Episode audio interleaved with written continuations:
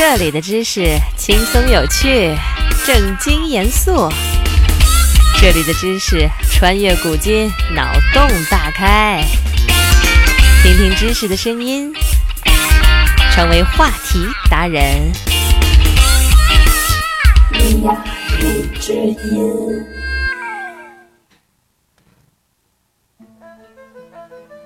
爆竹声中一岁除，春风送暖入屠苏。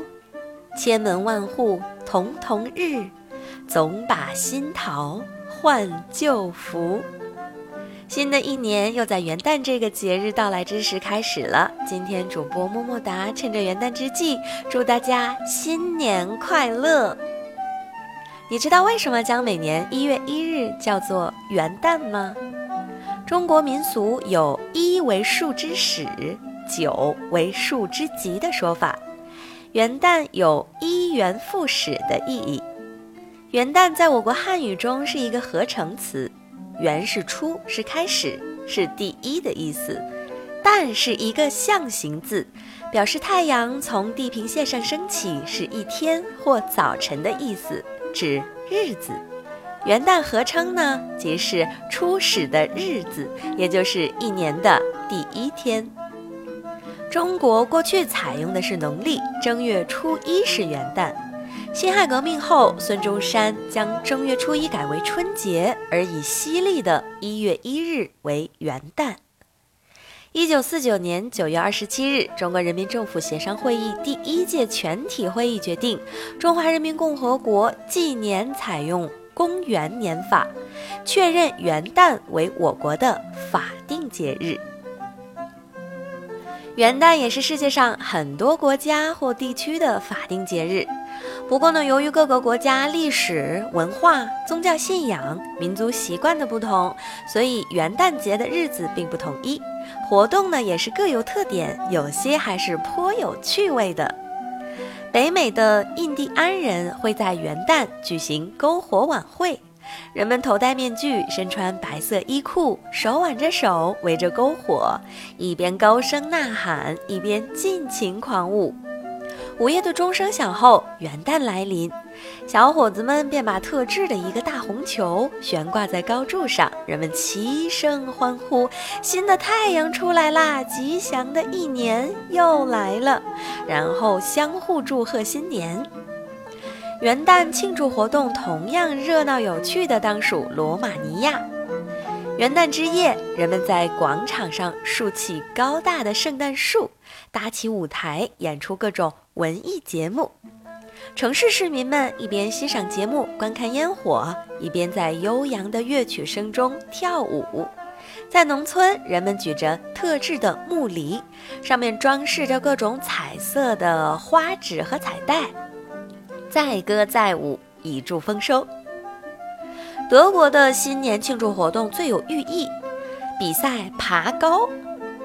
每村呢都会选一棵又直又高的树，砍去树枝，第一名呢就会被誉为新年英雄。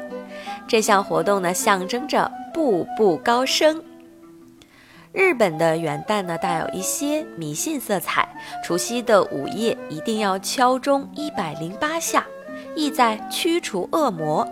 中小后呢，人们就会就寝，都希望做个好梦，预兆着来年吉利。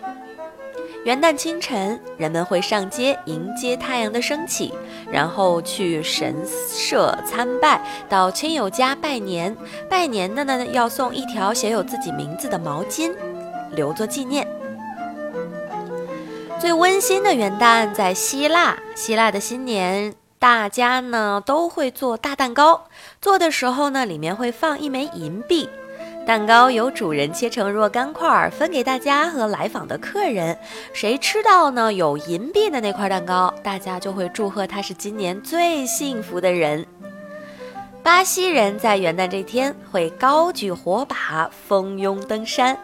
人们争先恐后地寻找象征幸福的金话果，只有不畏艰险的人才能找到这种罕见的果子，他们称之为寻福。巴西农村呢还有一个独特的风俗习惯，互相揪耳朵。人们在元旦见面时，一定要相互使劲揪住对方的耳朵，表示祝福。瑞士人以健身来迎接新一年的到来，他们有的成群结队的去爬山，站在山顶，面对冰天雪地，高声歌唱美好的生活；有的在山林中沿着长长的雪道滑雪，仿佛在寻找幸福之路；有的举行踩高跷比赛，男女老幼齐上阵，互相祝福身体健康。弥漫着浪漫气息的法国则以酒来庆祝新年，从除夕呢就开始狂欢痛饮，直到一月三日才终止。法国人认为元旦这一天的天气预示着新的一年的年景。元旦清晨呢，他们就会上街看风向来占卜，刮南风预兆着风调雨顺，这一年呢会是平安而炎热的；刮西风呢就是一个捕鱼和挤奶的丰收年；刮东风呢水果将高产；刮北风则是欠收年。和国外相比，咱们国家元旦欢庆的气氛其实就没有那么热烈了。现在比较比较普遍的是组织一些团体的活动，单位的元旦联欢会，挂庆祝元旦的标语，举行集体活动等等。近年呢，更是有旅游聚会等项目。呃，各大卫视上演的跨年晚会倒是吸引了越来越多的观众来观看。元旦这天对咱们年轻的一代人来说呢，可能意味着是难得的一个假期。仍然保留着中国传统庆祝方式的，大概就只有在农村了。每到元旦的家家户户都会燃放炮竹、杀鸡宰鹅，祭拜过各方神灵后，就是一家人团聚一餐。元是开始。但是太阳从地平线上升起的形象，意味着太阳的新生。